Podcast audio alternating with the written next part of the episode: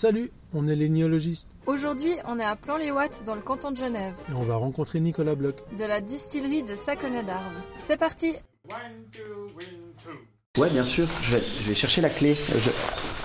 Restez seulement là, j'arrive tout de suite avec la clé. ok. C'est là-bas. D'accord.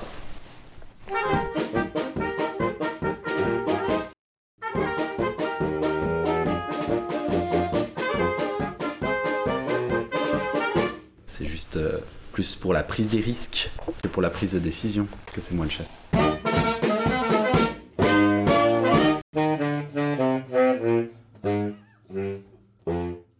On est dans un endroit où il y a trois types de production. Il y a donc la distillation, principalement distillation de fruits. Il y a le vin, euh, une cave. euh, Daniel Brenner, donc mon prédécesseur, avait installé une cave et puis il l'a remise à, un ami vigneron.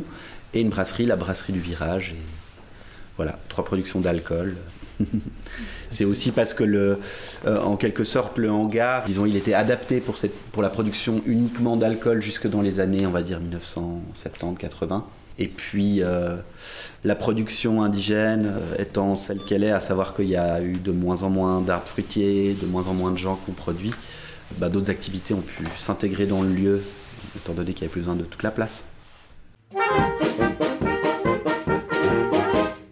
Faut que j'apprenne à dire autre chose que 5 parce que en fait les années continuent à passer. Ça fait 7 ans, j'ai repris en 2015, euh, à peu près à cette période, en avril 2015. Et puis c'est un endroit où j'étais déjà travailleur saisonnier à partir de, de 2010. J'aidais pour les vendanger et la vinification.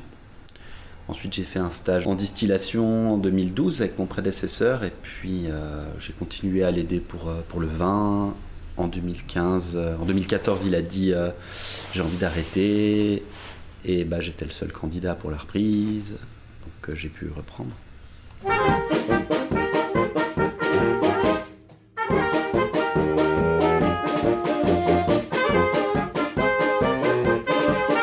On a une production d'à peu près 30 euh, espèces et variétés différentes de fruits. Et on fait du gin depuis cette année aussi. C'est une macération assez courte, le gin. C'est vraiment, euh, j'ai envie de dire, euh, sans, sans aucun jugement sur mes collègues qui font que ça, euh, que c'est vraiment plus simple de mon point de vue. Enfin, c'est vraiment des macérations très courtes. Après, il y a la- l'aspect mixologique qui est, qui est évidemment un enjeu en soi, mais, mais en fait, c'est on, on fait macérer, on redistille.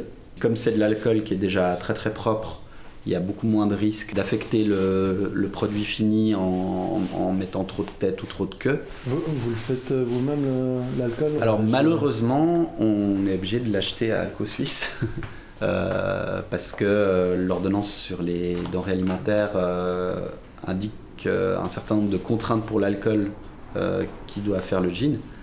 C'est une situation un peu rocambolesque parce que c'est simplement qu'ils ont suivi euh, l'article européen euh, qui a été fait, je pense, par euh, des, gens qui étaient proches du lobby de l'industrie. Et, et ça, c'est quelque chose contre, lequel on, essaye de, de se battre parce que, effectivement, moi j'ai pas mal d'eau de vie de vin qui pourrait servir à ça. C'est hallucinant parce que l'eau de vie de genévrier, qui existe aussi dans l'ordonnance, euh, bah, du coup là il n'y a pas du tout de, limitation en termes de provenance de l'alcool, euh, pourcentage volume alcool minimum, euh, taux de méthanol maximum, etc. Et c'est juste pour le gin qu'on a ça. Et il dit mais c'est pas le, nom qui fait mal à la tête. Enfin il y a un truc qui est mal fait. Et voilà, je trouve d'autant plus dommage que je me suis rendu compte en me renseignant un petit peu euh, quand j'ai euh, commandé des batchs à Alco Suisse que c'est pas des batchs qui sont produits en Suisse, c'est même des batchs qui sont produits très très loin. Euh, Dans des pays en guerre ou des... alors dans, ouais, dans des pays en guerre, euh, et en tout cas ça participe à la guerre mondiale des prix bas. euh, Enfin voilà, il y a des batchs qui viennent du Brésil. euh, c'est- donc euh, on peut imaginer que c'est des batchs qui sont directement liés à la déforestation de l'Amazonie. euh, c'est, hyper problématique que cette euh, succursale s'appelle Alco Suisse. Et Mais, mais typiquement, enfin, je reviens à... Pourquoi pas faire vous votre euh, vodka et puis... euh, bah, le, le- le- le problème c'est un problème d'appellation, c'est qu'on pourrait pas l'appeler gin. bah, appelez-le autrement. Ouais. non Oui, Enfin, oui. Après, c'est moins vendeur ou c'est Mhm. Bah, après, ça veut dire. euh, le, le distillat du gin ou le- le- on, a, on a quand même une association corporatiste assez forte. Euh, moi, je suis plutôt euh, loup que renard. Je préfère qu'on, ensemble, on arrive à changer cette, cette législation plutôt que, plutôt que de chercher des solutions tout seul euh, et puis du, coup devoir penser à la fois des solutions politiques et des solutions commerciales. Du coup, euh, j'aimerais mieux qu'on, qu'on arrive à faire dire au législateur qu'il s'est trompé.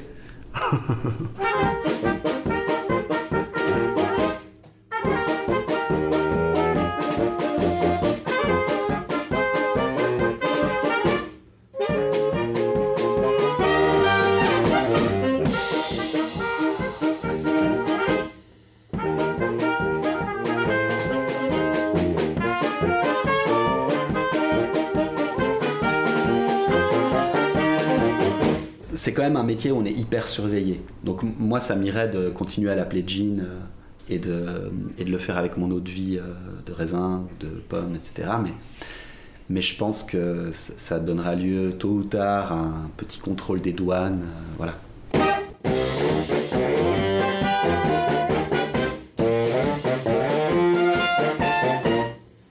On essaye de faire un gin qui est, bon alors évidemment ce sera que 3% du poids total, mais qui est produit uniquement à partir de, plantes euh, cultivées à Genève et en bio. C'est-à-dire qu'on a, bah, a la chance d'avoir un type qui fait pas mal de plantes euh, aromatiques à Genève qui s'appelle le Camille Bochum, qui s'appelle Mille et une herbes. Du coup, ça permet d'avoir un petit peu de diversité dans, la recette. Euh, mais on n'a pas tout non plus. Du coup, on va par exemple pas utiliser de la racine d'angélique, qui sera le, un peu le troisième élément de base dans la plupart des, des London Gin actuels. On a- si, si on, si on peut rappeler les, les, Ouais. les différents. euh, Alors, bah, de Genièvre, euh, c'est le- l'incontournable et qui doit dominer.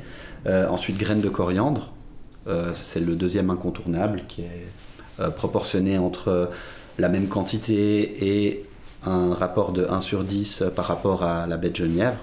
Et après, souvent, on a la racine d'angélique dans les, dans les jeans euh, contemporains. Et puis après, on peut avoir euh, tout.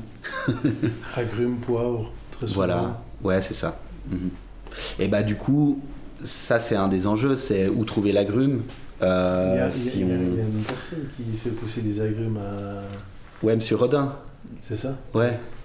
Mais euh, Pour jouer sur le, le- Ouais, ouais. le côté local. bah, euh, nous, ce qu'on cherche, c'est du coup les, euh, les arômes d'agrumes dans, euh, dans des éléments qui sont pas des agrumes mais qui poussent ici. Donc, on a fait pas mal d'essais avec la citronnelle. Euh, là, on essaye avec des, des fleurs qui sont, euh, qui sont des fleurs qui ont des arômes secondaires qui, qui vont vers l'agrume, comme le. Vous n'êtes pas obligé de dire, hein, c'est des secrets de Ah fabrication. non, non je- alors moi je m'en fiche, il n'y a pas de secret ici. Alors, recette. Euh, la tagette de citron. On a mis euh, de la tagette de citron dans, dans un des. Et effectivement, ça fait sortir des, des arômes. Et puis après, bah voilà, pour les éléments poivrés, on a essayé pas mal avec euh, de la menthe poivrée et d'autres menthes. Il s'avère que la menthe, elle prend. Elle domine trop. Donc on est. On, on- on s'en éloigne, en, en tout cas temporairement.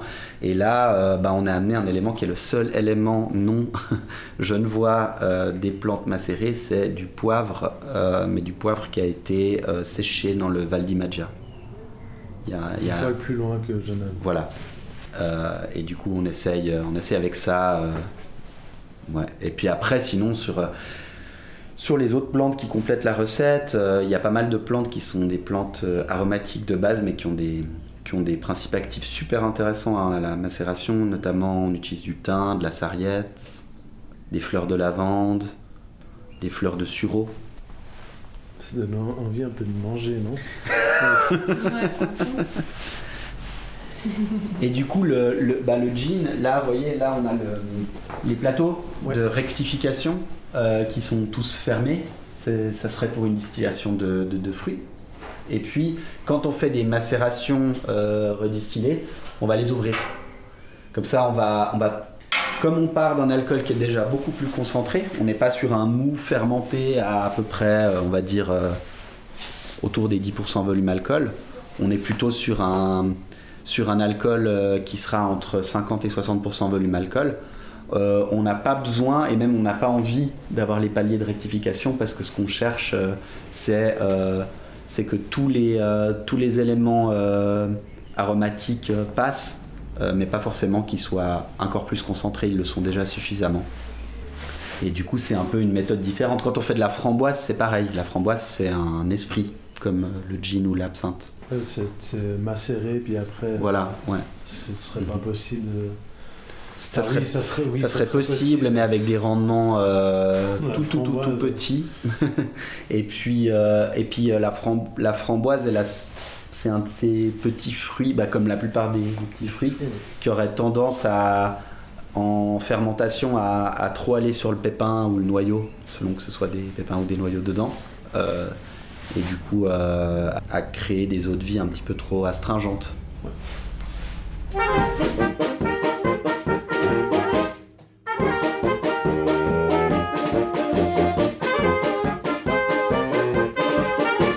Pas encore en, autonomie de production hein. avec nos vergers, donc on a à peu près, euh, pour être tout à fait honnête, je dirais euh, de 15 à 20% des fruits qui viennent de nos vergers et puis les autres fruits, ça vient si possible euh, d'exploitation genevoise et sinon d'exploitation suisse.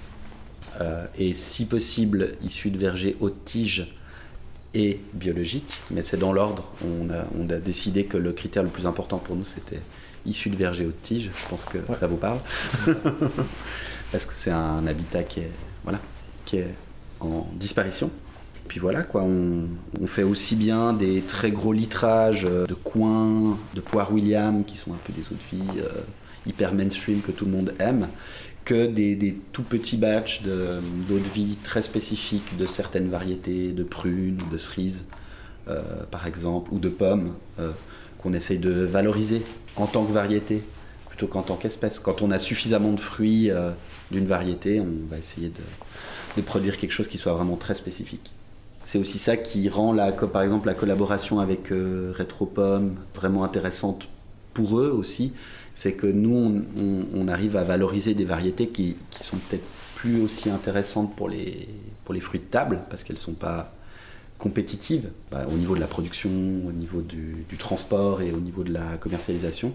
Par contre, pour les eaux de vie, elles ont des caractéristiques qui sont tout à fait uniques et ça permet de parler de ces variétés et ça permet aussi du coup de défendre le, travail de sélection et de maintien qui est fait par euh, notamment Retropom. Mm. Magnifique. Merci pour votre écoute et merci à Nicolas Bloch. Retrouvez toutes nos escapades dans le monde des spiritueux suisses sur toutes les plateformes de podcast ou sur Instagram et sur notre site internet lignologiste.ch. À bientôt.